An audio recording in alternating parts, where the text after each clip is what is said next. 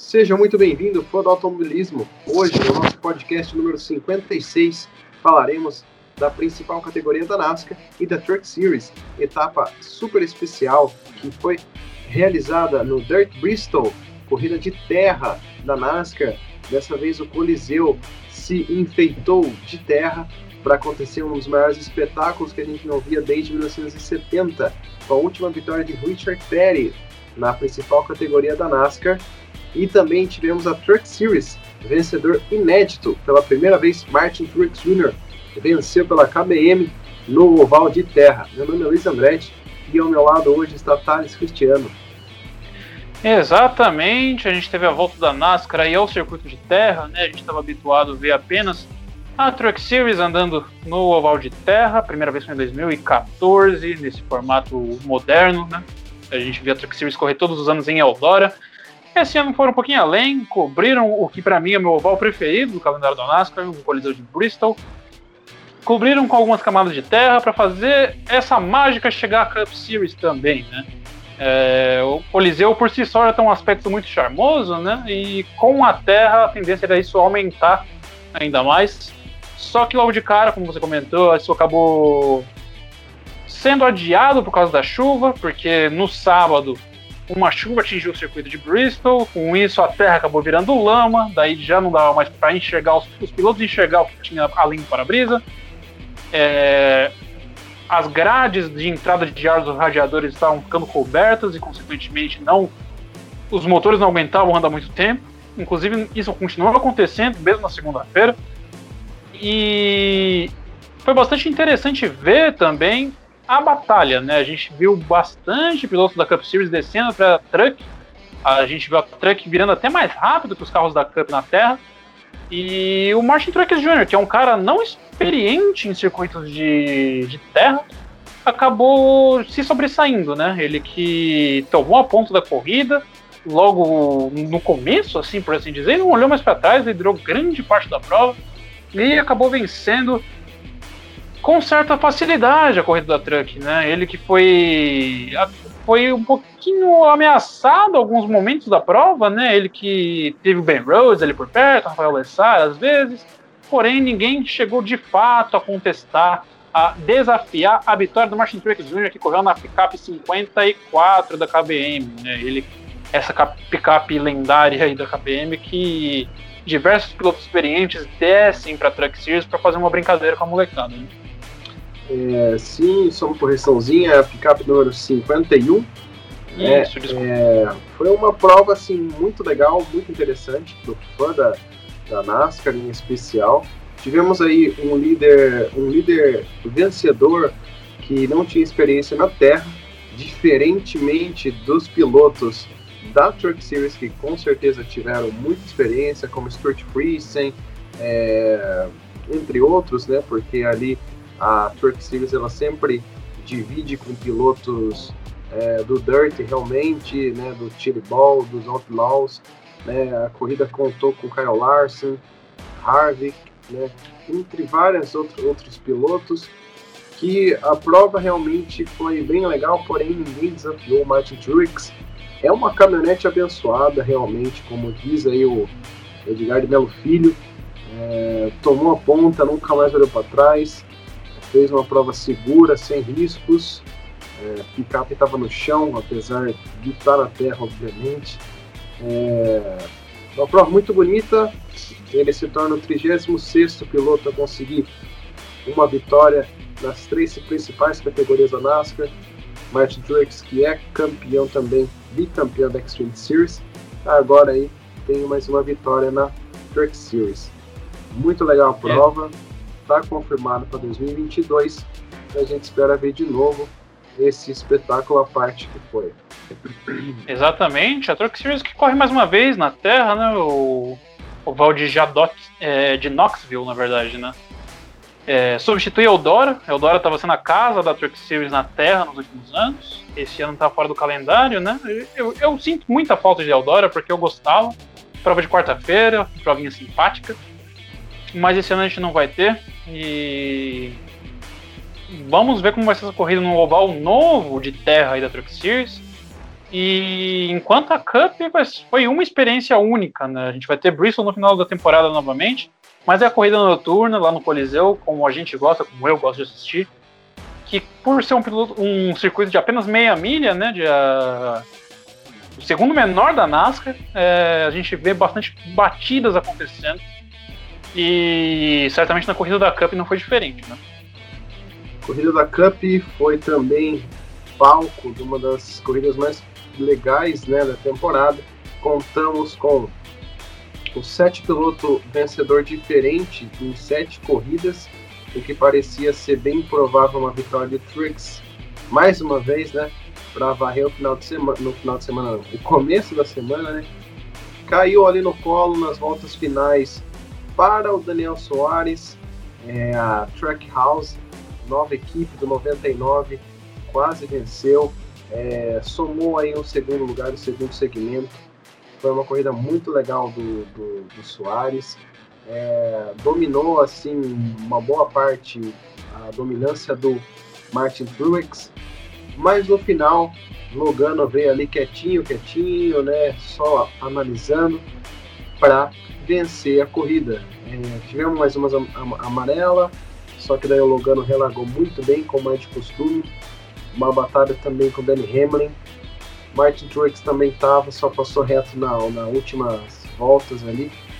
E uma corrida também interessante do Rick Stenhouse Jr., que se fosse ali mais umas duas, três voltas, com certeza eu diria que ele seria um dos pilotos possíveis aí que fosse o sétimo a ganhar, pelo fato de que ele também corre muito bem na terra, é um carinha que treina muito, né, diferente de outros pilotos, como Truex, Logano, mas a prova veio aí para o carro 22 fazer a sua primeira vitória na temporada. Exatamente, a gente.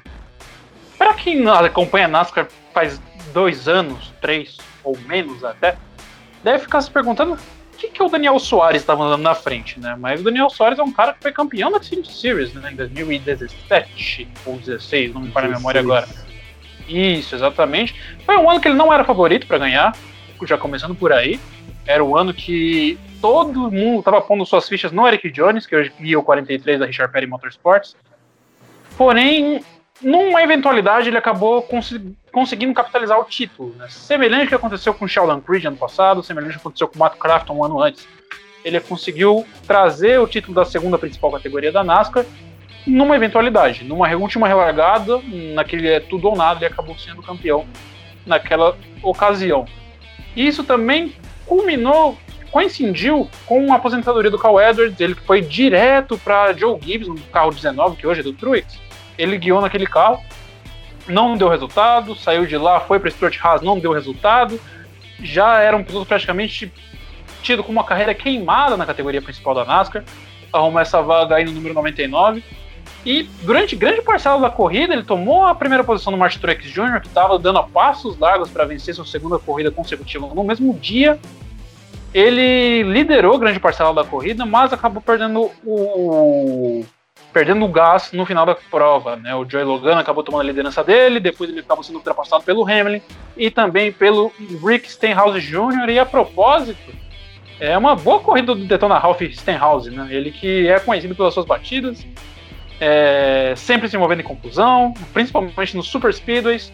E dessa vez trouxe o carro 47 da JTG Dougherty para a segunda posição.